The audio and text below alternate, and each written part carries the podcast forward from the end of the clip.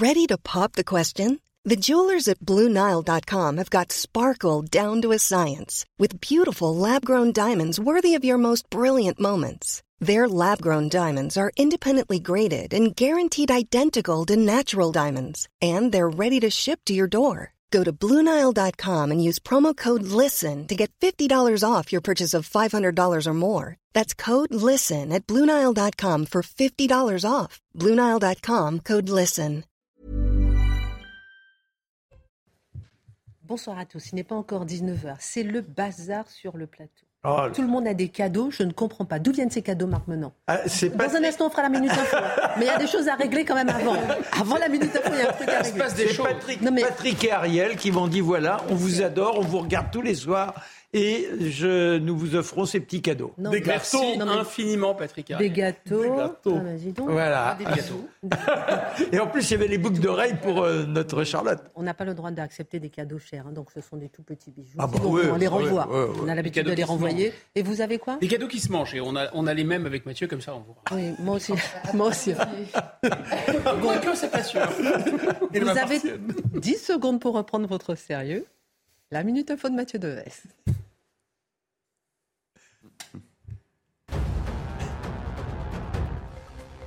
Volodymyr Zelensky a atterri à Washington. Le président ukrainien sera reçu ce soir à la Maison Blanche par Joe Biden. Une visite déjà historique alors que Volodymyr Zelensky n'a pas quitté son pays depuis l'invasion par la Russie le 24 février. Les États-Unis doivent annoncer une nouvelle aide à l'Ukraine. Elle comprend notamment un système anti-aérien. La SNCF va rembourser 200% des billets annulés à cause d'une grève des contrôleurs. Concrètement, les voyageurs dont les trains ont été supprimés pour le week-end de Noël se verront rembourser le double du montant de leurs billets. La grève va provoquer l'annulation d'environ un train sur trois ce week-end, principalement des TGV. Deux TGV sur cinq annulés samedi et dimanche. Le gouvernement a dévoilé une version définitive du projet de loi sur l'immigration. Le texte prévoit une nouvelle carte de séjour, cette fois pour les professionnels de santé. Il vise aussi l'efficacité des expulsions. Le projet de loi doit être présenté en janvier en Conseil des ministres et examiné au Parlement en début d'année prochaine. Au sommaire ce soir, dans le silence, en cette fin d'année, la NUPES à la tête basse. Des figures comme Alexis Corbière crient le radical désaccord avec la direction et le manque de démocratie à LFI. Depuis leur arrivée avec fracas à l'Assemblée, en contestant les urnes, en passant par le fiasco de la marche contre la vie chère, l'affaire Bayou, Katnas, aujourd'hui, en quoi la maison Mélenchon est l'une des chutes les plus brutales de cette fin d'année? Six mois de soubresaut ont-ils fini par mettre KO debout la NUPES? L'édito de Mathieu Bocoté. Voyage surprise, voyage symbolique, voyage de séduction.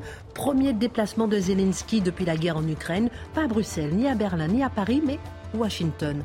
En quoi cet accueil en chef d'État et en pleine guerre donne-t-il du poids à Volodymyr Zelensky sur la scène internationale? Quelle est la portée de ce déplacement alors que le Congrès américain doit bientôt se prononcer sur une nouvelle aide record à l'Ukraine de 45 milliards? L'édito de Guillaume Bigot. On ne sait pas si Emmanuel Macron souhaitera joyeux Noël aux Français cette année. Il ne l'a plus exprimé depuis trois ans. En attendant, c'est son anniversaire aujourd'hui. Et à cette occasion, Charlotte Dornelas analyse sa communication en tant que chef d'État. En quoi son comportement révèle-t-il une institution présidentielle malade? Le décryptage de Charlotte Dornelas. Vive la Ve République. C'est le 21 décembre 1958 que Charles de Gaulle est élu par un collège électoral à la présidence de la République pour un mandat de 7 ans. Il est vu par les Français comme l'homme providentiel, celui qui peut sortir le pays des crises dans lesquelles il est empêtré. Il est l'homme de toutes les attentes. Marc Menon raconte. Et puis à trois jours de Noël, dans quel état d'esprit les Français vont-ils passer les fêtes de famille après avoir été privés de Noël avec le Covid en 2020, avec d'énormes pressions sanitaires en 2021 Cette année, pas de chance. On compte chaque euro, on maîtrise les dépenses, on évite de trop se chauffer et il n'y a pas de train pour aller voir sa famille, pour retrouver le moral. Est-ce bien raisonnable pour la sixième puissance mondiale? L'édito de Mathieu Bocoté. Une heure pour prendre un peu de hauteur sur l'actualité avec nos éditorialistes. On commente, on décrypte, on analyse et c'est maintenant.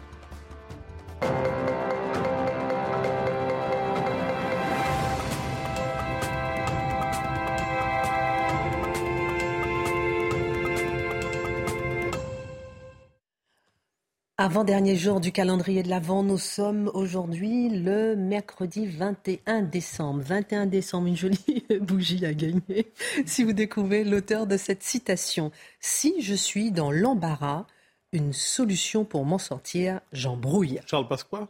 Non. Ça pourrait. Je- Chi- ça pourrait être du Chirac aussi. Est-ce qu'on peut revoir encore euh, la citation? Si je suis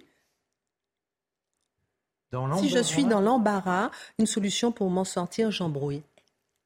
Edgar Faure. Bravo. Ah oui, ah ah oui. Oh là là, elle est trop forte. Ah, Ah, j'ai bien- Elle est trop forte. Alors, je- elle, va, elle va poursuivre sa petite collection de bougies. Tout le monde adore. Ah, mais en plus, c'est celles qui ne sont pas prises ici, je les mets à la maison. Elles sont magnifiques. Mais oui, elles Merci beaucoup, mon cher Marc, de faire passer. Oui, merci euh, Marc. bravo, relais. bravo, ma chère Charlotte. Et puis, on a décidé aussi de vous proposer un livre à offrir, euh, euh, à mettre au pied du sapin pour Noël. Et ce soir, c'est Marc Menon qui fait sa petite proposition. Alors, j'ai essayé de voir comment on pouvait tourner en dérision le temps. Se nourrir et pétiller avec une plume qui sorte de l'ordinaire. Avoir enfin l'opportunité de rire.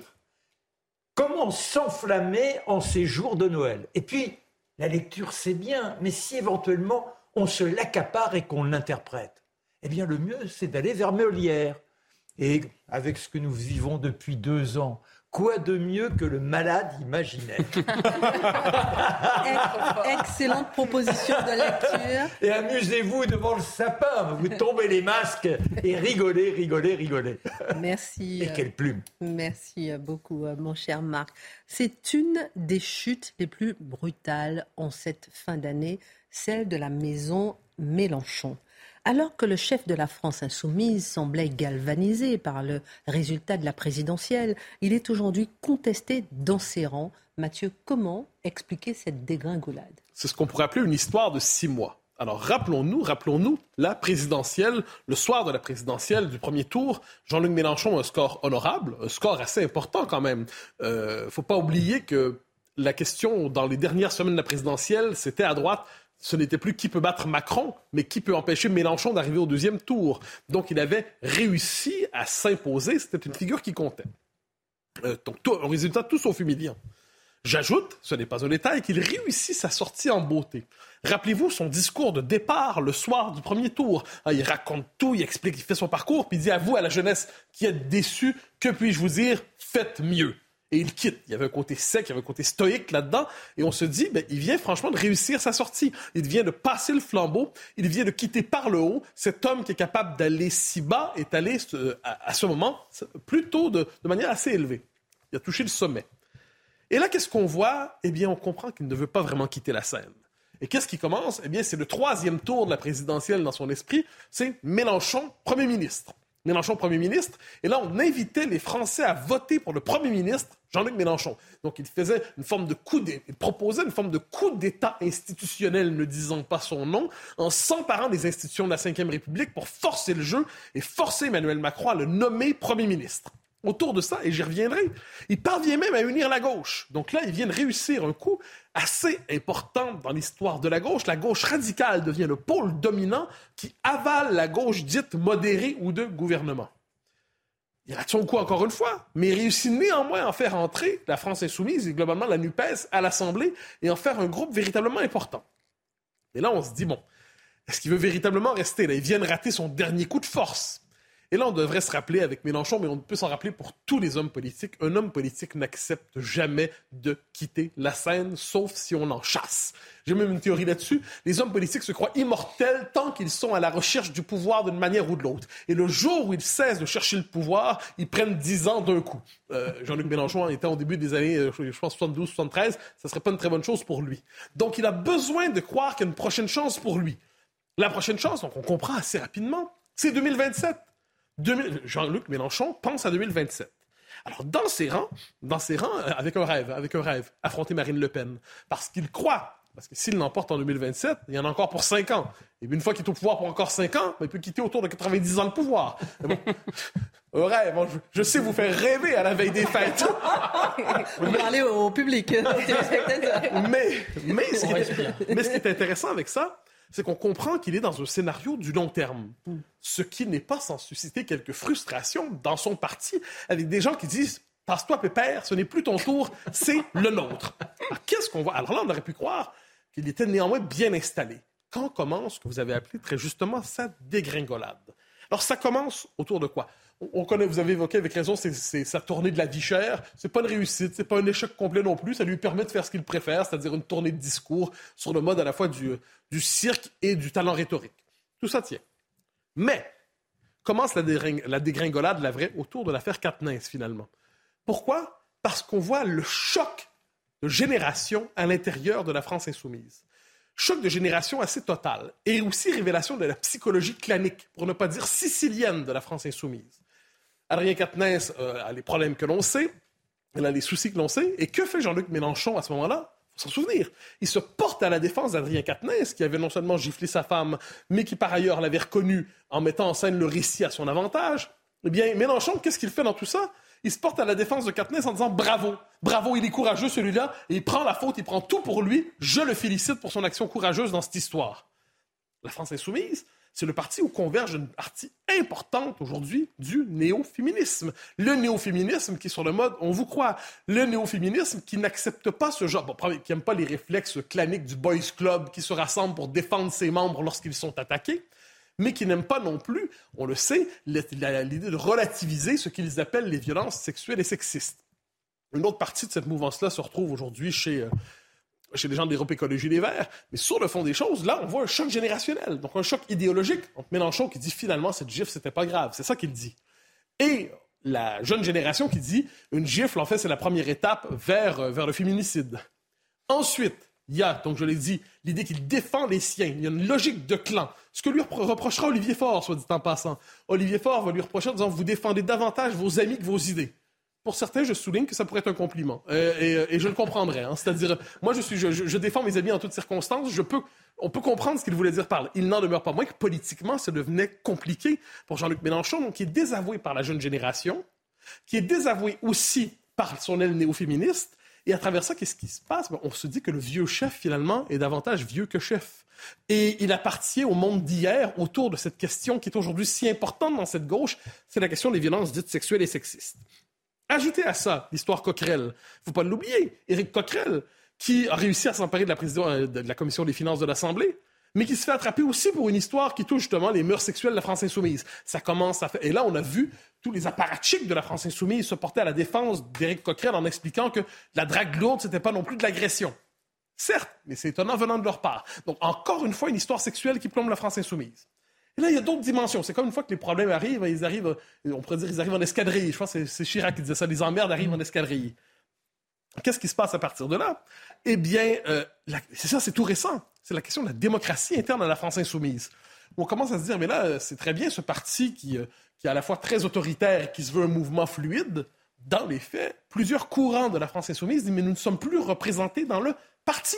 Nous ne sommes plus représentés. Là, ils dénoncent des purges. On en a parlé la semaine dernière ou la semaine d'avant. Ils dénoncent des purges dans le parti. Le vocabulaire stalinien, ou euh, en fait, pour dénoncer un vocabulaire qui n'appartient pas au vocabulaire de la démocratie des tensions sur la ligne idéologique. D'un côté, Mme Autain, qui est Clémentine Autain, qui dit écosocialisme, et de l'autre côté, François Ruffin, qui dit social-démocratie et qui ne cherche pas à re- rejo- rejoindre le même électorat.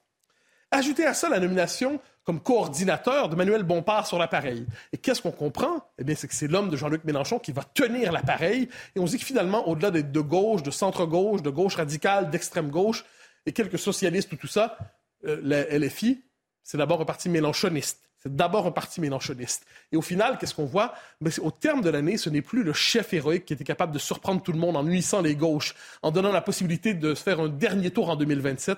C'est un homme isolé dans sa structure, contesté par ses dauphins, contesté par ses lieutenants, contesté par les nouvelles générations, qui ne sont pas loin de lui montrer la porte et lui-même se barricade en disant Vous ne m'aurez pas, vous ne m'aurez pas, vous ne m'aurez pas, mais il se pourrait qu'il ne suscite plus le désir.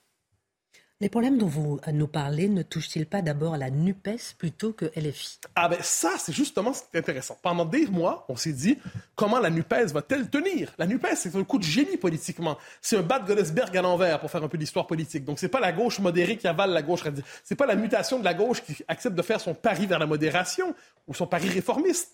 C'est la gauche radicale qui avale la gauche modérée. Donc la gauche modérée qui devient une forme d'annexe à la gauche radicale en, en, lui prêtant sa culture gouvernementale, tout en acceptant qu'il y ait au pôle, au sommet du parti, la radicalité idéologique. Alors on se disait, mais la NUPES, ça va éclater. Mais là, ce qui éclate, c'est la France insoumise. C'est que le parti lui-même, le parti soudé, le parti clanique, le parti sicilien, est en train d'éclater publiquement, je l'ai dit, autour des figures comme Corbière, Garrido, Ruffin, Autain, des figures que l'on n'imaginait pas être en dissidence avec leur chef et qui aujourd'hui critiquent publiquement Jean-Luc Mélenchon, qui, je le dis, lui voit dans tout ça une forme de manipulation pour chercher à éjecter la gauche de la vie politique. Donc, la NUPES, pas la NUPES, le LFI elle-même aujourd'hui est fragilisée. Par ailleurs, si LFI est fragilisée, mais la NUPES l'est aussi. Et ça se joue autour de quel enjeu principalement? Mais on commence déjà à penser aux européennes. hein. Les européennes qui vont être la, la grande élection de mi-mandat, ça va être les midterms de, cette, de ce quinquennat. Eh bien, la, euh, la NUPES a fait, LFI version NUPES, espérait une liste commune de la gauche aux européennes. Et là, les écolos ont dit on en a assez. Et Europe Écologie Les Verts en disant non, mais il faut arrêter d'insister. C'était comme sur le mode non, c'est non, vous n'avez pas mon consentement. Voulez-vous, s'il vous plaît, de cesser de mettre vos grosses pattes électorales sur notre petit corps euh, désirant Ou en fait non désirant. Surtout que euh, le- euh, les élections européennes, c'est plutôt pour les Verts. Oui, oui, mais ça, c'est plutôt un bon moment pour en effet. Or, les Verts on, est ça, on veut exister par nous-mêmes. Ils ont dit, vous allez- allez-vous arrêter de chercher à faire une liste commune avec nous? On n'en veut pas? Non, ça nous intéresse pas. Bon. Alors, qu'est-ce qui se joue à travers ça? C'est que la NUPES, c'était peut-être le coup d'un, soir, le coup d'un tour. Le coup d'un tour, c'est-à-dire, c'est- ils ont réussi à s'unir un temps, mais là, la logique des partis fait en sorte que chacun veut reprendre son autonomie. Il n'en demeure pas moins. Il n'en demeure pas moins que LFI et la NUPES, mais la LFI en particulier, conservent une vraie force idéologique. Parce que malgré tout ça, pensez simplement à l'affaire Fournas, qui pour moi est un moment important de ce, ces six premiers mois. Ils sont encore capables de créer des scandales s'ils le veulent. Ils sont capables, il y a une capacité d'intimidation sur l'Assemblée. Ils sont capables d'imposer leur récit sur les événements. Ils sont capables encore aujourd'hui de fixer le langage politique. Ce n'est pas rien. Et pour terminer, euh, est-ce que vous pensez que LFI peut sortir de cette crise, du coup, à court ou moyen terme?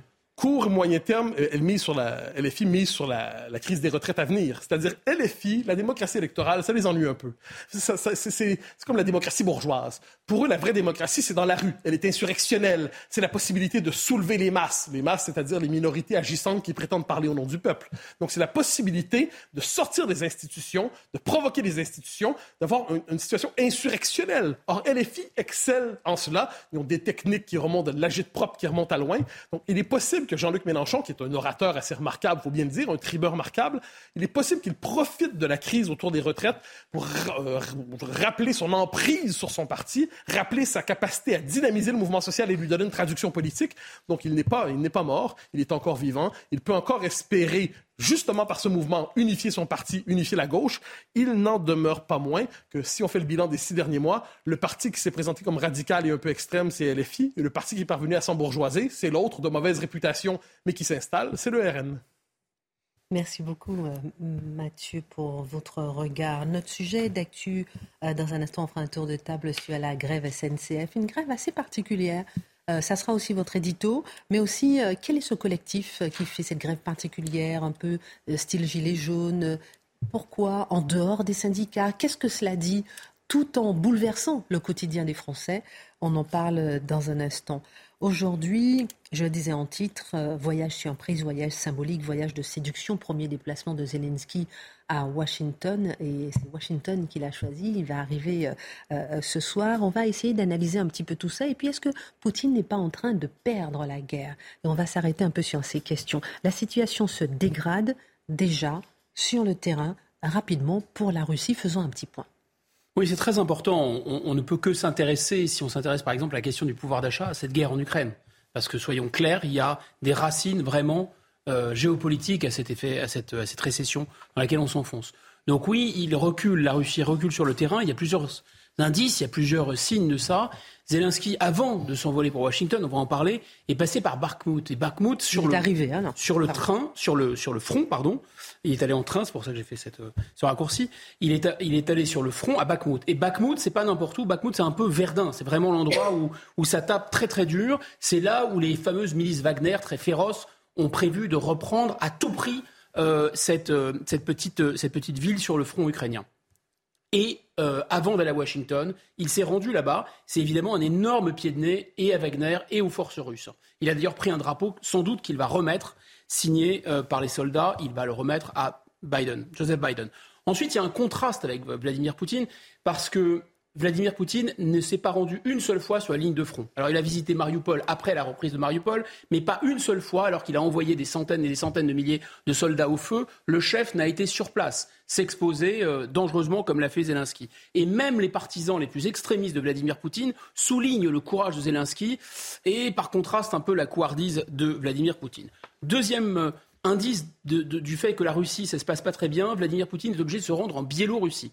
Alors pourquoi en Biélorussie? Parce qu'il veut convaincre celui qu'il appelle lui-même son meilleur allié, peut-être même le seul d'ailleurs, le dernier, le président Loukachenko, qui est le président biélorusse, il veut le convaincre d'ouvrir un nouveau front. En tout cas, de faire croire ou d'ouvrir un nouveau front, c'est-à-dire un front, comme on peut peut-être le voir sur la carte, au nord de l'Ukraine, puisqu'il y a une frontière de 900 km entre l'Ukraine et la Biélorussie. Et ces deux Biélorussies que s'étaient lancées les troupes russes au démarrage de cette guerre. Parce que vous voyez, la, la capitale Kiev est à à peine 100 km de la frontière biélorusse. Mais c'est un plan qui est extrêmement dangereux. Pourquoi? Parce que euh, Vladimir Poutine n'est pas très populaire auprès de la population biélorusse. Le président Loukachenko, il est sur une ligne de crête. Il est entre Vladimir Poutine, euh, auquel il ne peut pas trop dire non, parce que c'est son obligé. Mais d'un autre côté, s'il va trop soutenir Vladimir Poutine, eh bien, il va perdre le pouvoir. Donc on voit à quel point Vladimir Poutine en est réduit finalement à ça. Troisièmement, eh bien, Vladimir Poutine, il a fait encore plus, plus fort ces derniers temps, et plus, plus fort, mais plus faible en réalité par rapport à sa position dans cette guerre. Il a parlé à ses services secrets à la télévision. Alors là, c'est quand même étrange, parce qu'aucun chef d'État ne parle ou ne briefe, ne débriefe ou ne recadre ses services à la télévision en direct, si vous voulez. C'est pas très discret et c'est pas très normal. Alors pourquoi il a fait ça? Et pour pour leur dire quoi d'abord à ses services, qu'il connaît bien puisqu'il vient de cet univers, il voulait les recadrer sur le thème il faut sévir auprès des saboteurs. Et pourquoi il l'a fait à la télévision? Parce que tous les Russes se rendent compte que désormais, il y a des actes de sabotage en Russie même, derrière, euh, vraiment loin de la frontière, au cœur même de la Russie. Il y a des explosions inattendues, très graves. Il y a des centres commerciaux qui brûlent. Il y a des explosions de réservoirs de gaz, de réservoirs d'essence. Donc il y a vraiment quelque chose qui est en train de se passer en Russie et il est obligé de rassurer son opinion publique. Et puis il y a quelque chose dont il n'a pas parlé pour le coup, c'est qu'il y a 12 oligarques qui sont passés de vie à trépas dont certains sont pendus dans leur, euh, dans leur dressing. Vous voyez, c'est pas, pas vraiment. Euh, certains d'autres sont, sont tombés de leur balcon. Enfin, on ne sait pas bien exactement ce qu'ils ont, qu'ils ont fait. On ne sait pas qui les a tués. Est-ce que c'est Vladimir Poutine qui les a tués pour impressionner les autres? Est-ce que ce sont les services ukrainiens qui les ont liquidés? En tout cas, le Kremlin est en train de vraiment de devenir une cocotte minute. On parlera encore hein, dans un instant des enjeux de la visite de Zelensky à Washington, mais est-ce que, selon ce que vous dites, euh, Vladimir Poutine est vraiment en train de perdre et est-ce qu'il a intérêt à négocier? Je pense que Poutine se trompe depuis le démarrage. Maintenant, c'est très clair. Il y a eu des révélations dans la presse allemande sur les, débuts de cette guerre. Il pensait en fait euh, faire tomber Kiev euh, en 48 heures. En 48 heures. Euh, donc euh, Kiev tombant, c'était toute l'Ukraine qui était soumise et, les Ukrainiens là, auraient, acclamé les soldats russes comme des libérateurs. Donc il était vraiment dans un, dans un, dans un rêve, pas du tout dans la réalité. Et en fait, aucun de ces buts de guerre, aucun de ces buts de guerre, non seulement n'a été atteint, mais c'est l'inverse qu'il atteint en réalité depuis le démarrage. C'est-à-dire, par exemple, Poutine voulait empêcher l'Ukraine d'être complètement séparée du monde russe. Comme Hélène Carrère d'Ancos l'a encore rappelé récemment, il y a un continuum linguistique, il y a un continuum religieux, il y a un continuum de civilisation entre le monde russe et le monde ukrainien. Et c'est ça que Poutine voulait justement éviter. Et il y désormais entre l'Ukraine et la Russie, même l'Ukraine russophone, même l'Ukraine orthodoxe, il y a eu un schisme, il y a un fossé de sang et de haine. Deuxième chose, eh bien Vladimir Poutine, il voulait, même si une partie de l'Ukraine lui échappait, au moins, au moins, il voulait annexer la partie russophone de l'Ukraine et il voulait consolider l'annexion de la Crimée qui date de 2014, comme tout le monde sait. Et pour ça, il y avait une continuité territoriale. Ça, c'était pour consolider au moins la prise de l'Ukraine, si le reste n'était pas possible. Or, en réalité, le résultat, c'est que non seulement les territoires qu'il a annexés, comme Kherson par exemple, ont déjà été récupérés, les territoires qu'il a annexés depuis, comme euh, le Donbass ne sont pas totalement sous son contrôle, et même la Crimée, le résultat, c'est que même la Crimée, il pourrait la perdre à l'heure qu'il est. Ensuite, il voulait montrer que la puissance militaire russe était de retour, après les réformes qu'il avait opérées dans son armée, après les victoires en Syrie, après les armes hypersoniques, il voulait montrer vraiment de quel bois se chauffait l'armée russe. On voit que l'armée russe, elle est obligée de recruter dans les bagnes. On voit que l'armée russe, elle est obligée de s'appuyer sur des barbares. Et on voit que l'armée russe, a d'énormes problèmes logistiques. C'est une armée un peu tiers-mondisée. Enfin, Vladimir Poutine voulait carrément empêcher l'extension de l'OTAN. Le résultat, le résultat, c'est que non seulement maintenant l'Ukraine pourrait rentrer dans l'OTAN, mais en plus, au nord, ce qui est un enjeu fondamental sur le plan géopolitique pour la Russie, déjà à l'époque des Tsars, c'était libérer l'accès à la Baltique. Et eh bien là, deux pays de la Baltique, c'est-à-dire la Suède et la Finlande, sont rentrés dans l'OTAN, ce qui est une énorme, c'est une perte sèche terrible géopolitique pour la Russie et pour Vladimir Poutine. Donc Vladimir Poutine, c'est la propagande occidentale qui dit qu'il est fou, il est tout sauf fou, évidemment, même si c'est un très très mauvais euh, joueur de poker, et il est en train de préparer, je pense, ses esprits au fait qu'une grosse partie des territoires qu'il a conquis depuis le 24 février vont être cédés. Il l'a dit récemment à la télévision russe, mes chers compatriotes, la situation est extrêmement difficile dans les territoires que nous avons annexés. Il avait dit la même chose à Monkerson, donc je pense que ça va bouger. Dans ce contexte, quels sont les enjeux de la visite de Zelensky à Washington ah bah, il y a des enjeux qui sont des enjeux, disons, médiatico-politiques, c'est les, cotillons, les drapeaux, il y aura de la communication. oui, au-delà de la com. Bon, ça, on laisse ça à d'autres chaînes peut-être qui veulent se faire le relais de, euh, voilà, de, d'émissions, euh, de, mise en condition, disons, de ce, ce, genre de voyage qui est très très cadré, disons. On va nous expliquer que c'est un voyage surprise, mais bien sûr, c'est pas un voyage surprise. Ça a été préparé dans le moindre détail. On peut imaginer pour des raisons de sécurité. C'est d'autant moins un voyage surprise qu'à Bakhmut, d'ailleurs, les soldats lui ont remis le drapeau en disant euh, Vous donnez ça à nos camarades américains. C'est un petit peu téléphoné, si vous me passez l'expression. Mais grosso modo, au-delà de renforcer l'aide militaire et financière, Bien sûr que Joe Biden va dire exactement comme Emmanuel Macron, c'est-à-dire qu'il va jurer ses grands dieux que la guerre va s'arrêter seulement où et quand euh, Zelensky l'aura décidé, autrement dit quand les Ukrainiens l'auront décidé. Mais c'est faux en fait, c'est faux et c'est archi faux pour une raison simple, c'est que cette guerre, c'est une guerre américaine de bout en bout du début jusqu'à la fin. C'est les Américains qui ont agité le chiffon rouge pour que l'ours russe se précipite sur l'Ukraine. Si les Américains arrêtent d'aider l'Ukraine, la guerre ne durera pas 48 heures de plus. Ils sont sourds, ils sont aveugles, ils sont muets. Ce sont les images satellites, ce sont le monitoring, c'est le guidage. Euh, tout, tout est opéré depuis par les États-Unis, par les forces américaines. Donc c'est impossible que c'est les États-Unis qui vont décider quand la guerre va s'arrêter.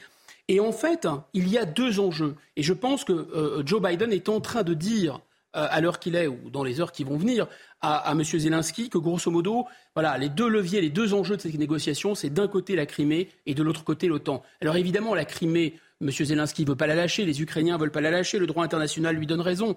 Sauf que, sauf que euh, M. Biden sait très bien que Poutine ou demain quelqu'un qui succédera à Poutine ne lâchera pas la Crimée si facilement. La Russie, c'est une puissance nucléaire et à mon avis, il y a un risque très très important. Les Américains l'ont fait savoir, l'ont dit et redit. Mais surtout, surtout la Crimée, il faut bien comprendre que c'est un levier de négociation. C'est la possibilité pour la Russie d'accepter que l'Ukraine rentre dans l'OTAN en échange de garder la Crimée. S'ils donnent la Crimée, ils n'auront plus aucune monnaie d'échange. Inversement, l'OTAN est également une monnaie d'échange. Bien sûr que les Russes ne veulent pas que l'Ukraine rentre dans l'OTAN, sauf que s'ils acceptent que finalement l'Ukraine rentre dans l'OTAN, ils pourront avoir, par exemple, récupérer ou maintenir la Crimée ou d'autres territoires qu'ils ont récupérés. Le masque est donc tombé, le fait que vous dites justement euh, que c'est une guerre américaine. Une petite dernière question après la Je vous en prie.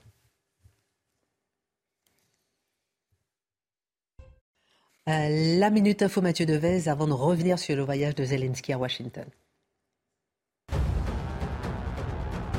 La grippe continue sa progression. L'épidémie frappe actuellement toutes les régions de métropole et la majeure partie de l'outre-mer. Après avoir gagné la Guadeloupe et la Guyane, les hospitalisations ont doublé en une semaine, environ 1500 cas en Ile-de-France. La bronchiolite, quant à elle, ralentit mais reste à un niveau élevé. Près de 2000 bébés ont encore été hospitalisés la semaine dernière. Emmanuel Macron accueilli en grande pompe lors de sa visite en Jordanie. Le président de la République qui fête ses 45 ans aujourd'hui a déjeuné au Palais Royal avec le roi jordanien Abdallah II. Les deux hommes se félicitent du succès de la conférence organisée la veille. La France et plusieurs acteurs régionaux ont appelé l'Irak à s'éloigner de l'Iran pour stabiliser le Moyen-Orient.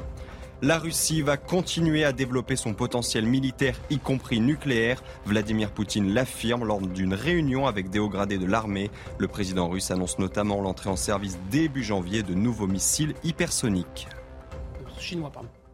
Donc, euh, euh, Vladimir Zelensky est arrivé euh, aux États-Unis.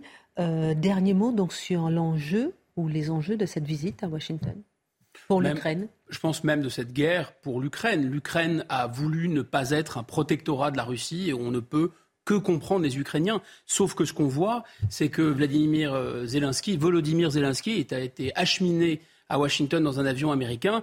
Et maintenant, l'Ukraine s'achemine tout droit vers un statut qui est celui d'être un protectorat militaire américain. Quant à l'Europe, nos autorités nous expliquent que l'Europe est en train de défendre son indépendance, son autonomie en Ukraine.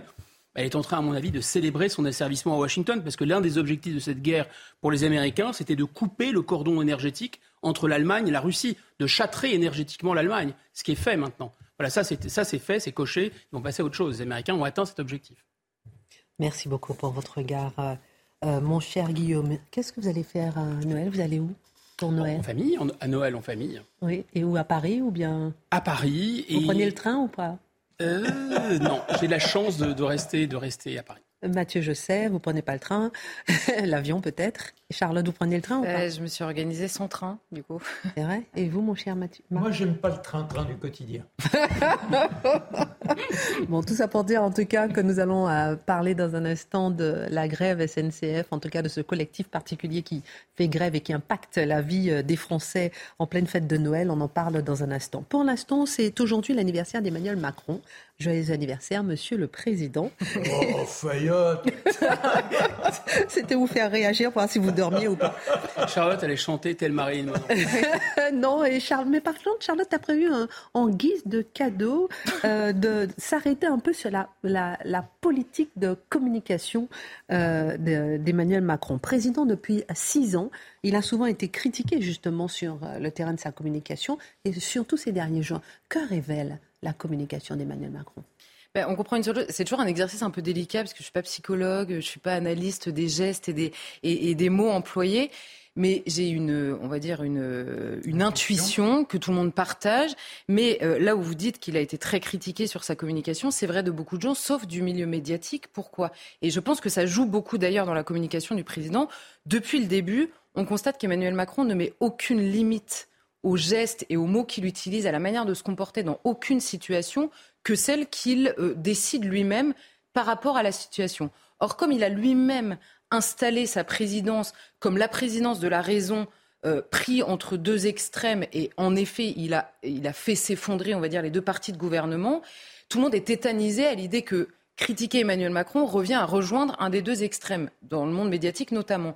Donc il y a une sorte de statu quo. À chaque fois qu'Emmanuel Macron fait quelque chose de complètement surréaliste, on se dit, mais imaginez Nicolas Sarkozy ou François Hollande, vous choisissez celui que, que vous aimez le plus ou que vous détestez le plus, peu importe, dans telle situation, mais que n'aurait-on euh, entendu? Je, note quand même que euh, Nicolas Sarkozy, à chaque fois qu'il ouvrait la bouche, on lui faisait un cours de français, et que François Hollande, on en est même arrivé à lui reprocher qu'il pleuve quand il se déplaçait. Donc je veux dire, on allait loin dans les reproches qu'on faisait à l'un et à l'autre. Et Emmanuel Macron, tout passe. Alors c'est par exemple Emmanuel Macron qui, quand il rencontre des Français, les écrase par sa technicité pour contester un, témoignage assez personnel. Non, alors vous vivez ça, mais vous pensez que vous vivez ça, mais en fait c'est le sentiment de, la vie compliquée euh, par Emmanuel Macron.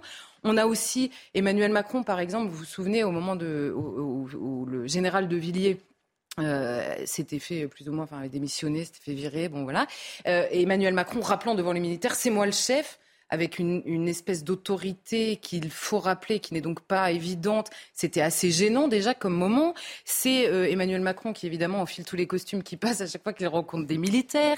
C'est Emmanuel Macron en, campagne déjà la première fois qui hurlait que c'était son projet. C'était, c'était assez... Euh, c'était inadéquat en fait. C'est souvent inadéquat. On comprend pas, ça va trop loin ou pas assez, mais on est un peu euh, tous gênés. C'est Emmanuel Macron qui fait dire à ses opposants, mais devant les télévisions, qu'ils viennent me chercher. Je ne sais pas si on réalise cette phrase qui n'est pas exactement celle de la fonction présidentielle. C'est Emmanuel Macron en visite au Burkina Faso qui se moque ouvertement devant des Burkinabés du président qui est à côté de lui et qui dit il est parti réparer la clim. là encore une fois, je ne sais pas comment on a pu lui passer ça, mais ça passe avec Emmanuel Macron tout passe. Et on comprend en réalité que plus qu'incarner, il personnifie à outrance euh, euh, le, président de la République par rapport à sa propre limite, c'est-à-dire souvent à son absence de limite. Et on comprend de manière encore, encore une fois un peu intuitive que on dit souvent oui c'est un acteur, il a, il a cessé d'être sur la scène euh, d'Amiens. Très bien, mais c'est surtout qu'il surjoue énormément. Là, pendant le match de football, il, est, il, il soutient l'équipe de France, on le voit hurler dans les tribunes, on l'avait déjà vu le faire. Et on se dit, euh, c'est, euh, on a tous des amis absolument passionnés de football euh, qui s'enflamment complètement pendant un match. Et lui, c'est un peu plus. Et on se dit, mais je sais pas. Mais non, mais c'est vrai. Il y, a, quelque chose de, euh, euh, on, le croit, on le voit parfois assez désincarné. Son côté populaire, on le cherche toujours. Il en a pas vraiment. Et du coup, on se dit, est-ce qu'il surjoue un personnage qu'il n'est pas vraiment ou qu'il ne sait pas jouer euh, réellement? C'est un peu tout ça en même temps. L'adresse des joueurs au vestiaire, c'est pareil. L'adresse des joueurs au vestiaire, on le voit s'enflammer euh, euh, dans, dans le rôle d'un Emmanuel Macron qu'on connaît par cœur pour le coup. Mais c'est pas ça qui, qui interroge. À la limite, bon, il va parler aux joueurs. C'est, je ne sais pas si les joueurs avaient spécialement envie d'entendre le, le, le, débrief du président de la République à ce moment-là, mais peu importe. Mais il le fait filmer, il le fait savoir, et donc il organise cette communication auprès des joueurs où il devient finalement le coach de ces joueurs, c'est encore une fois inadéquat. On ne comprend pas très bien ce que ça vient faire là. Et c'est surtout ça. Alors, tout, on, dit de lui, il dévalorise la fonction, il est gênant, c'est pas sa place, il en rajoute. Tout ce que je viens de faire finalement. Euh, c'est vrai. Enfin, je, pense que c'est vrai. Mais à mon avis, ça n'est pas euh, suffisant. Euh, pour analyser, on va dire, avec pertinence ce qui nous gêne tant que ça chez ce président de la République. On parle souvent d'incarnation pour le président de la République et il faut revenir. Qu'est-ce qu'il incarne? Il incarne l'État national, c'est-à-dire la nation. Il incarne le pays qu'il représente en tant que chef d'État. Or, on comprend que Emmanuel Macron, par la politique même qu'il mène, par les mots qu'il emploie, que la France a souvent l'air d'être un terrain trop petit pour lui. Comment pourrait-il incarner correctement un pays qu'il juge être trop petit dans l'histoire actuelle, on va dire, du monde? Il, il, passe son temps à parler de souveraineté européenne, évidemment. Quand il est à l'étranger, quand il part de la guerre en Ukraine, il n'évoque que très, enfin, il n'évoque pas les intérêts français, à la limite, les intérêts européens, mais il évoque surtout les intérêts ukrainiens. Il n'a pas de légitimité au sens littéral du terme pour parler des intérêts euh, euh, ukrainiens, oui, pardon, ukrainiens. Quand il est au Burkina Faso, c'est la même chose. Et même quand il est en France et qu'il parle des différents, on va dire, du cours du monde, il nous parle de droits humains, de traités internationaux. Il n'est jamais à l'échelle de la France. Comment pourrait-il l'incarner s'il ne juge pas que c'est la bonne échelle pour faire de la politique. Et par ailleurs, il y a, à mon avis, dans ce comportement, outre la personnalité d'Emmanuel Macron d'une part et sa conception de la place de la France dans le monde euh, d'autre part, il y a aussi la révélation d'une institution présidentielle euh, qui est malade. Je dis ça parce que ce sont, euh, pour une part en tout cas, des, des, comment dire, des reproches qu'on a fait à ses prédécesseurs et même depuis assez longtemps. Il y en a à qui on n'aurait pas eu l'idée de le faire, mais, mais c'est en tout cas, ses deux prédécesseurs, c'est très clair, on les accusait déjà de désacraliser la fonction. Donc il y a quelque chose qui échappe à la personnalité d'Emmanuel Macron, fut-elle euh, importante dans, la gêne que parfois nous notons. Euh, qu'est-ce que vous voulez dire? Est-ce qu'il euh, y a, selon vous, une raison politique à cette communication qui est si critiquée oui, alors il y a, euh, au-delà euh, de, la personnalité, en effet, la désacralisation, cette fameuse euh, désacralisation. On peut dire, oui, il y a un narcissisme propre à l'époque. Je pense que c'est vrai. Depuis Nicolas Sarkozy, on en parle. Non, mais c'est ça, on en parle, on en parle, et, c'est partiellement vrai. Il y a une baisse de niveau général et le rapport à la culture. Vous voyez, quand on, on dit en permanence, les présidents à l'époque parlaient à leur ministre en latin. C'était vrai pour Pompidou, je crois. Le général de Gaulle, je n'en parle même pas. Évidemment, les références n'étaient pas les mêmes. Le, le, français euh, qui était utilisé n'était évidemment pas le même. Tout ça est aussi l'histoire d'une génération. On peut pas. On a le président de sa génération. Bon, bah voilà. Si, on parle en permanence de la baisse du niveau, c'est vrai pour tout le monde. Hein, voilà. Euh, euh, mais ensuite, pour incarner la nation, et ça, ça touche en effet tous les présidents, il faut qu'elle existe concrètement. Or, une nation, c'est assumer un héritage. S'il est en permanence contesté jusqu'à la tête de l'État, Comment peut-on euh, l'incarner? C'est l'imposition d'un art de vivre. S'il est en permanence relativisé par un multiculturalisme de fait, comment l'incarner? C'est une langue également, mais si elle est sans cesse contestée sans qu'il y ait de réponse ferme, comment l'incarner? Ce sont des intérêts nationaux identifiés quand on ne parle que de souveraineté européenne et qu'on ne considère que la souveraineté européenne comment euh, l'incarner encore une fois et, enfin on, nous parle de valeurs et de principes et on ne conçoit la pertinence des principes euh, en France que parce qu'ils ne sont universels ou parce qu'on les imagine, en l'occurrence universels. Comment dès lors incarner, encore une fois, la France? Par ailleurs, incarner une nation se fait normalement au détriment de la personnalité. Et en ce sens, les monarchies, de manière générale, aujourd'hui, qui, restent, et la reine d'Angleterre était un exemple, à mon avis, saisissant. Vous savez, on parle tout le temps des deux corps du roi. Bah, précisément, pour incarner la nation, il faut oublier euh, le sien, quand le corps même de la nation est contesté, il ne reste plus que le sien. Et c'est ce qu'on constate chez Emmanuel Macron, mais chez ses, prédécesseurs aussi. Et par ailleurs, l'institution euh, présidentielle, mais c'est vrai d'ailleurs de tous, est de moins en moins tournée vers l'action politique. Et il faut donc bien trouver autre chose pour occuper les foules, parce que l'action politique est elle-même ligotée euh, au fil du temps parce que le général de Gaulle, lui, pour le coup, appelait à l'époque le juridisme et qu'il refusait en permanence par rapport aux intérêts de la France. Vous savez, c'est euh, Emmanuel Macron, mais c'est tous les, ministres qui vous répondent en permanence bah ça, on aimerait bien le faire, mais on ne peut pas parce que telle loi. Ça, on aimerait bien le faire, mais le Conseil constitutionnel va censurer. Ça, on aimerait bien le faire, mais tel traité nous en empêche. Ça, c'est contraire à l'état de droit. Ça, c'est voilà. Donc c'est l'action politique et même l'imagination politique est sans cesse euh, euh, contestée et donc il devient difficile, en effet, là encore une fois, de l'incarner, mais enfin ou même d'avoir une action politique qui soit autre qu'une action très personnelle de communication à la place de l'action politique. Et c'était assez flagrant. On a constaté le dérèglement de la place du président de la République. C'était assez flagrant sur cette pelouse quand on a vu le chef de l'État aller consoler un joueur de foot qui, euh, qui en effet, avait l'air d'être chagriné et on ne peut que le comprendre. Euh, mais, mais, mais en revanche, la présence, on peut que comprendre Kylian Mbappé, je veux dire. Euh, mais la présence du chef de l'État, le prenant dans ses bras, outre le côté euh, très tactile d'Emmanuel Macron qu'on a tous constaté, il y avait quelque chose sur la pelouse vraiment avec le on a tous un peu bugué, quoi, pour le dire. Alors, oui, on en a beaucoup parlé, mais est-ce que c'est après un match exceptionnel perdu de peu, est-ce qu'il n'était pas normal qu'il soit triste? Et que Emmanuel Macron justement soit ému. Euh, est-ce qu'on n'en fait pas un petit peu trop justement sur ce geste d'Emmanuel Macron envers Kylian Mbappé? Mais le, le, le, problème, c'est qu'on n'en ferait sans doute pas trop si Emmanuel Macron lui-même n'en faisait pas trop. C'est-à-dire qu'il descend sur cette pelouse, il prend euh, euh, Kylian Mbappé dans ses bras, et alors là, c'est l'historien Maxime Tandonnet, euh, qui fait souvent des analyses extrêmement pertinentes, mais qui là a, a vraiment fait une remarque que j'ai trouvée géniale. Il dit le chagrin de Mbappé est évidemment digne et légitime, hein, c'est celui du joueur de foot qui par ailleurs a brillé et qui perd de peu euh, avec son équipe celle des supporters aussi, évidemment, euh, à la sortie d'un match de foot. Euh, on avait tous envie de prendre Kylian Mbappé. On a tous envie de le faire. Euh, celui du supporter Macron est compréhensible. Seulement, voilà, Macron n'est pas seulement supporter devant son match de foot comme nous le sommes tous. et lui dit, alors là, je vais le citer parce qu'il le dira mieux que moi, ce chagrin est celui d'un homme bénéficiaire d'un contrat de plusieurs centaines de millions d'euros sur trois ans. Et ce que j'ai trouvé génial, il dit, c'est un chagrin sans malheur. D'autres habitants de cette planète mériteraient au moins autant d'être consolés. Plus près de nous sur le plan national, ceux des victimes de veaux en velin et tous ces millions de familles réduites à la pauvreté par le chômage et l'inflation ou frappées par la criminalité et la violence.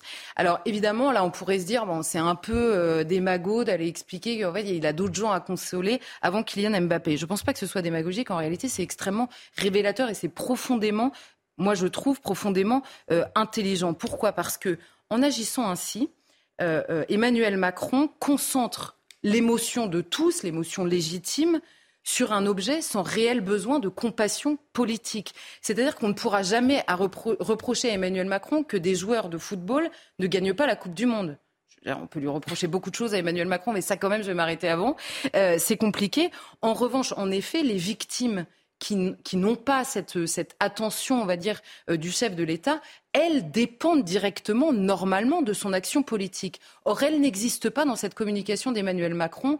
Donc, ça me semble révélateur. Évidemment, Emmanuel Macron ne pense pas à tout ça quand il descend sur la pelouse. En revanche, c'est révélateur de, de l'impuissance politique, d'une part, et donc du, du, côté surjoué de la communication politique, euh, qui, euh, qui est sa conséquence, à mon avis, assez directe. Merci beaucoup. Et euh, joyeux anniversaire quand même. Merci beaucoup. Alors justement, on, va, on parlait vraiment de la désacralisation de la fonction présidentielle, etc. Maintenant, on va parler euh, du général de Gaulle. Vive la Ve République, c'était le 21 décembre 1958. Charles de Gaulle est élu par un collège électoral à la présidence de la République pour un mandat de 7 ans, mais c'était l'homme tant attendu, l'homme providentiel. Oui, alors euh, à la fois attendu et je dirais que l'attente a été relativement provoquée. Avant de refaire l'historique qui commence au mois de mai, c'est intéressant, qui vient au 21 décembre, plaçons-nous le 19 à l'Opéra. Là, c'est extraordinaire. Le 19 mai Non, le 19 décembre, juste deux jours avant. À l'Opéra, il y a celui qui est encore le président Coty, L'élection du nouveau président n'a pas encore eu lieu. Et pour autant, on sait que, bah oui, le président Coty ne se présentant pas, c'est la dernière fois qu'on le verra en public. Et la Calas est sur scène. Elle chante le barbier de Séville. Écoutez. Elle est sublime ce jour-là, comme souvent. Mais parfois, il lui arrive d'avoir quelques fausses notes. Là, aucune. Et Coty a les rappels pour lui. Et ensuite, eh bien, c'est elle qui félicite le président pour l'action qui a été la sienne. Alors, que s'est-il passé depuis le mois de mai? Eh bien, au mois de mai déjà, n'oublions pas, la quatrième République, c'est la République virevoltante. 22 gouvernements depuis 1946 et le départ du général de Gaulle qui est à Colombay. On a la Tunisie qui a eu son indépendance, le Maroc qui échappe au protectorat et l'agitation là en Algérie. Que se passe-t-il? Eh bien, n'oublions pas un drame qui a eu lieu à Tunis. Des soldats ont été pris en otage et exécutés. Alors il y a une manifestation qui s'organise à Alger pour demander au gouvernement une action. C'est terrifiant ce qui se passe. Et là, dans le mouvement, on a Pierre Lagaillarde qui mène les jeunes étudiants et il crée un comité public. Et à la tête de ce comité public, il place le général Salan, qui tout de suite, eh bien, dit il y a un homme qui peut nous sortir de cette situation, c'est le général de Gaulle. Et la situation ne cesse d'empirer. Le général, pour le moment, il est à Colombay, il ne bouge pas. En revanche, les députés trouvent ça inadmissible, c'est intolérable. De quoi se mêle ce comité public Nous sommes ceux qui faisons la République et il nomme un autre général, Massu, à la tête de l'Algérie avec les pleins pouvoirs politiques et militaires en quelque sorte, général Massu, matez-nous tout ça. Mais ça ne change rien au problème parce que le général Massu, à 5 heures du matin, le lendemain, envoie un message en disant il n'y a qu'un homme qui peut nous sortir de cette situation, c'est le général de Gaulle. Et le général de Gaulle, il ne dit toujours rien. Et le général Salon, j'espère qu'il y a deux généraux qui s'agitent, se retrouve, lui, devant le forum, devant le peuple, et là, à la fin, il dit il nous faut sortir de cette situation, nous méritons de pouvoir nourrir l'espoir et vive la France. Et il y a un personnage qui est l'homme de De Gaulle sur place, qui s'appelle Léon Delbecq, qui lui souffle Vive De Gaulle. Et le général Massu, qui était prêt à repartir, crie Vive De Gaulle. Là, la foule s'enflamme, c'est extraordinaire. Et De Gaulle, enfin, fait savoir par un télégramme qu'il est disponible pour prendre le pouvoir si la République a besoin de lui. Les choses s'accélèrent et René Coty finit par euh, demander au général de Gaulle d'être président du Conseil et de former un gouvernement où il appelle le responsable, le chef du Parti socialiste, Guy Mollet. Voilà donc le général à nouveau au pouvoir. La première chose qu'il fait, c'est de dire il faut changer l'ensemble de notre manière de gouverner, donc une nouvelle constitution, constitution qui est votée en septembre le 24 et qui entre en jeu le 4, et c'est Michel Debré qui a mené l'opération. La foule applaudit, c'est le peuple, avec un référendum à près de 85%, et le général, après donc euh, le président Coty qui quitte l'opéra le 21, a été élu par un collège de grands électeurs. C'est pas, c'est en 62 hein, qu'il va imposer le suffrage universel. Et là, donc, 81 162 grands électeurs qui l'élisent à près de 80% aussi. Il y avait deux fantoches qui se présentaient. On a même oublié les noms. Je n'aurais pas l'indécence de les rappeler. Et le voilà comment il s'est présenté. Notons quand même au passage les journalistes qui l'avaient interpellé dans cette phase et en suggérant qu'il était en train de mener un coup d'État qui conduisait tout droit à la dictature. Comment voulez-vous qu'à 67 ah. ans, je me sente une âme de dictateur? Voilà, ça fait rire tout le monde. Et ensuite, eh bien, nous aurons le président jusqu'en 1968, avec une réélection difficile en 1965. Merci beaucoup, Marc Menon, pour cette page histoire.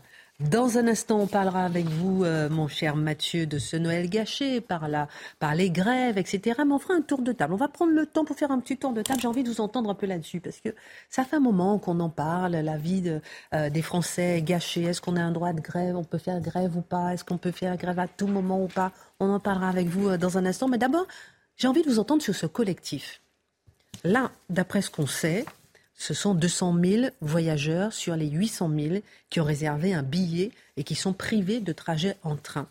Ce collectif, comment il s'appelle? Le collectif ASCT, agent du service commercial train, qui rassemble sur une page Facebook, euh, euh, voilà, plusieurs euh, personnes, un collectif un peu particulier. Que penser de ce collectif qui, si vous permettez l'expression, prend en otage beaucoup de Français qui ne peuvent pas aller à Noël euh, en famille euh, cet hiver. Que penser de ce collectif, surtout, pourquoi je pose la question, qui est hors syndicat, une grève voilà, assez particulière qu'on n'avait pas vue, que, voilà, qui n'est pas validée euh, ni adoubée voilà, par les syndicats. Qui veut commencer? Guillaume. Je vais commencer. Il y a quelque chose qui est inacceptable là-dedans. C'est un. Toute grève est un chantage et tout rapport de force finalement est un chantage. Mais là, c'est un chantage qui, qui s'exerce sur des familles, sur des gens qui, ne se, qui, ont que comme seul moyen de se retrouver pendant les fêtes. Il y a quelque chose de moralement et d'humainement inacceptable là-dedans. Si on ajoute que sur les 20 dernières années, il y a eu 14 années où il y a eu des grèves pendant le mois de décembre, ça fait un peu beaucoup. Ceci étant dit, je vous connaissais l'expression euh, qui veut tuer son chien l'accuse de la rage. Là, le problème, c'est que le service public a été vraiment extrêmement malmené. On a privatisé euh, on a ouvert à la concurrence le rail et les conditions dans lesquelles ces gens exercent. Alors, je vous rappelle qu'il y avait quand même une culture de la qualité, une culture des trains qui arrivent à l'heure, vraiment une volonté de travail bien fait et un service public du rail qui était exceptionnel en France. Ça a été matraqué, ça a été détruit. Et ces gens communiquent très mal, ces gens font des choses qui les rendent absolument inaudibles, mais je pense que certains de leurs griefs sont euh, très audible. Et comme les syndicats sont des syndicats de notables, comme toujours, comme les partis politiques sont des partis de notables, ils partagent l'idéologie des notables. Et cette idéologie des notables, c'est de liquider les services publics. Oui, je, je, je, serais, je concentrerai mon propos sur ce collectif. C'est la logique gilet jaune, hein. c'est-à-dire c'est euh, la base. C'est la volonté, je d'une certaine base de s'affranchir de toutes les structures de représentation avec une forme d'ivresse idéologique, c'est-à-dire se croyant, se prenant pour le peuple. Dieu sait, il y avait des bonnes choses à dire sur, sur les gilets jaunes. Je ne veux pas les réduire à la caricature, mais là on est dans la, la part pathologique d'une prétention à dire ben, nous sommes le peuple et nous sommes le peuple insurgé. Donc le peuple en colère contre le, le saccage des services publics et tout ça. Et dès lors qu'on a une forme de, de c'est l'ivresse de la vertu, c'est l'ivresse de la révélation idéologique, et on se permet de prendre en otage, effectivement, des centaines de milliers de personnes. Vous parlez de tous les billets annulés, mais pensez à tous ceux qui subissent parmi les proches, euh, les familles qui, qui, vont qui vont subir, en fait, j'y reviendrai dans l'édito, mais cette prise d'otage. Donc moi, je, je n'ai aucune, je le confesse, aucune sympathie. Euh, ferais-je un effort intellectuel pour avoir de la sympathie pour ces gens qui sont dans une forme de fanatisme et qui se donnent le droit, donc, de gâcher la vie de centaines de milliers de personnes, sinon de millions de personne euh, en se croyant au service de la vertu V majuscule. Non, je pense qu'on est devant une mouvance qu'il faudra tôt ou tard, mais plus largement, il faudra casser le pouvoir qu'ont certaines minorités groupusculaires de bloquer tout un pays. Et ça, c'est un problème qui dépasse la grève du moment, mais qui s'incarne dans la grève du moment. Et c'est intéressant parce que c'est rare de voir aussi des membres du gouvernement qui condamnent euh, cette grève. En général, le droit, le droit de grève est respecté, mais là, plusieurs membres du gouvernement condamnent aussi euh, cette grève. Oui, il faut noter que la justice, il y a quelque chose qui m'a amusé aujourd'hui, la justice a condamné les contrôleurs qui avaient fait grève en ne contrôlant pas hum, euh, hum. dans les trains. Donc c'est pour ça qu'ils ont expliqué qu'ils ne faisaient pas ça parce que cette grève-là n'est pas condamnée par la justice. Elle est pire à tous les niveaux. Donc il faudra m'expliquer. Bon, mais simplement, moi j'y vois pas, j'y vois l'inverse, on va dire, euh, des, des, gilets jaunes. Mais par contre, le deuxième révélateur depuis les gilets jaunes d'un énorme problème de représentation syndicale. Les syndicats, en tant que corps intermédiaire, sont absolument indispensables dans la société. Mais là, on a un sérieux problème. Pourquoi je dis l'inverse? Les gilets jaunes les Gilets jaunes n'étaient jamais passés par des syndicats. C'était des travailleurs qui demandaient à être représentés dans la conception politique du pays. En disant, la, première revendication sur les ronds-points, c'était nous n'existons pas pour personne. Le monde médiatique nous ignore, le monde politique fait, nous en demande toujours plus, sans jamais euh, euh, concevoir, on va dire, les problèmes que nous avons dans la vie. Donc, ils ne s'étaient jamais sentis représentés par ceux qui étaient censés représenter les travailleurs, en l'occurrence les syndicats. Là, on a des gens qui ont une culture syndicale extrêmement forte à la SNCF. Personne n'échappe à la culture euh, syndicale. Ils sont au courant que ces syndicats existent. Ces syndicats les représentent. Mais, mais là, ils décident que la représentation n'est pas assez radicale pour eux. Donc c'est le double échec, c'est-à-dire qu'ils sont jugés en effet sur le terrain idéologique comme trop peu radicaux et par ailleurs, ils sont jugés non représentatifs de l'immense majorité des travailleurs dans le pays. C'est, je ne sais pas, la remise en question, là, il faudrait qu'elle arrive rapidement. Ils ont eu aussi euh, beaucoup de revalorisations hein, qui ont été entendues. Euh, ah oui, oui, ça, ça c'est à la limite. Mais, beaucoup de leurs demandes sont d'ordre de sécurité. Hein, parce que ce sont des femmes seules qui doivent contrôler 550 passagers pour 1500 euros au bout de 20 ans. Et ils sont laissés absolument seuls. Et c'est, moi, je pense que leur méthode est inacceptable, mais leur cause n'est pas nécessairement débile. Hein. Non, non, mais un, mot, il faut vraiment distinguer ici la méthode des, des, revendications. Les revendications, moi, je suis prêt à tout entendre. Mais mhm. en ce moment, j'ai pas envie d'excuser la méthode par les revendications quand on se permet une telle prise d'otage, on parlera des revendications lorsqu'ils respecteront minimalement leurs usagers. Absolument. Bah, disons que quand on manque de voix, on n'est pas obligé de bloquer la voix. Et en l'occurrence, il y a une sorte d'affront. Après, je donne. Car quand on se veut du côté du peuple, en pleine fête de Noël, avec tout ce que cela représente euh, d'émotions potentielles, de nécessité surtout après les crises que nous vivons, qu'elles soient sociales ou sanitaires, de se retrouver dans les bras, les fusions, les, fusions sincères. Et quand Charlotte évoque le côté euh, séditieux, quand euh, les contrôleurs disent on ne fait pas payer, eh bien oui, c'était ça la voie. Comment ça? Ben, On est hors la loi, on s'en fout. On ne veut pas respecter la loi, parce qu'il euh, n'est pas question d'admettre ce que vous chercher à nous imposer, nous avons ce courage de nous placer en dehors de tout. Si nous devons être condamnés, condamnez-nous. Mais en l'occurrence, on ne fera pas payer et ça permettra au contraire qu'il y ait beaucoup plus d'effusion, qu'il y ait beaucoup plus d'amour. Et vive donc le progrès, vive l'action sociale quand elle a la sincérité. Voilà ce qu'ils auraient pu faire. Et vive l'amour, vive la famille. Euh, la trêve de Noël, quoi. La trêve de Noël. Mathieu, euh, justement, après un décembre 2020 compliqué avec le Covid, décembre 2021 compliqué avec le Covid, là, c'est quand même la goutte de trop. Oui, ben je crois. En fait, il y a une tradition des fêtes de fin d'année, mais on pourrait dire bientôt qu'il y a une tradition de gâcher les fêtes de fin d'année d'une manière ou de l'autre. Hein. On peut, on, l'évoquait à Noël, c'est pas la première fois qu'il y a une grève d'une manière ou de l'autre des transports. Alors là, ça, devient une mécanique, en fait, une mécanique de chantage rituel. Et moi, ce qui me frappe, je suis obligé de le dire, et je le dirais comme Québécois là-dessus, c'est le rapport des Français à la grève. C'est-à-dire, les, les, Français ont le même rapport à la grève que les Québécois ont comme rapport à la tempête de neige. Je m'explique. les tempêtes de neige, chez nous, ça vient. C'est comme ça. On n'y peut rien. Ça nous tombe sur la tête. Ça fait partie de la nature. La nature, effectivement, on peut pas vraiment. On peut se protéger, mais on peut pas chercher à renverser mécaniquement les conditions de production de la nature. Bon, mais les Français traitent la grève de la même manière. Or, la grève, cela dit, c'est pas un, élément de nature. C'est un effet de dérèglement d'une culture politique. C'est un effet de dérèglement d'une culture sociale. Et même chez mes amis, quelquefois les plus droites libérales, hein, euh, ceux qui, qui, aiment bien, par exemple, qui se piquent justement de capitalisme et de libéralisme, eux-mêmes eux-mêmes, devant les grèves qui se répètent, qui se multiplient, disent ben, c'est comme ça, on n'y peut rien. C'est la France, on n'y pourra jamais rien finalement. Or, moi, ça me fascine. C'est on est devant un problème politique à part entière qui peut être, euh, qui peut être nommé en tant que tel et peut, peut être combattu, d'autant qu'il y a dans cette culture de la grève une culture de la prise d'otage. Est-ce que vous n'êtes pas en train de, je vois vos yeux, est-ce que vous n'êtes pas en train de remettre en cause le droit de grève? Bien sûr que non, mais un petit peu quand même. Alors, je ne remets pas en question le droit de grève en lui-même, qui fait bien évidemment partie de l'ordre constitutionnel et tout ça. Mais je remets en question cette idée que le droit de grève serait tellement plus important que tous les autres droits qui existent dans la société. C'est un droit essentiel, mais quand ce droit est un droit qui s'accompagne du droit de piétiner les familles, de piétiner les, les droits des individus de se déplacer, de piétiner les services publics, le droit de grève, si on décide de l'écrire en majuscule seulement et d'en faire une espèce de droit surplombant qui écrase tous les autres, ce n'est plus un droit de grève, c'est une tyrannie syndicale masquée derrière le droit de grève. Alors on nous dit oui, ça vient pas des syndicats, ça vient d'une frange extrême qui se sent plus représentée par les syndicats. Certes, mais elle pousse seulement jusqu'à la pathologie majusculaire les problèmes de cette culture syndicale de la grève. Donc évidemment, je ne remets pas en question ce droit, mais il faut assurément l'encadrer, le civiliser, le modérer et rappeler qu'il n'est pas seul au monde, quoi qu'en pensent certains excités qui se permettent de prendre des familles en entier en otage pour Noël. Merci Mathieu. Merci Guillaume, Charlotte, Marc. Toutes les émissions sur cnews.fr et tout de suite la Minute Info. Volodymyr Zelensky est à Washington. Le président ukrainien rencontre Joe Biden ce mercredi. Il n'a pas quitté son pays depuis l'invasion par la Russie le 24 février dernier. Les États-Unis annoncent fournir à l'Ukraine le système de défense anti-aérienne Patriot. Il souhaite également envoyer des munitions supplémentaires. Le CHU de Nantes condamné, l'établissement doit verser plus de 61 000 euros à un patient pour des manquements fautifs lors d'une intervention chirurgicale. Elle a conduit à une ablation du pénis du malade.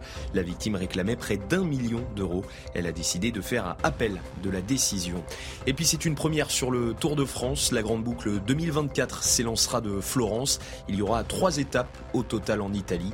Cette 111e édition se terminera par une arrivée finale à Nice et non sur les Champs-Élysées à Paris.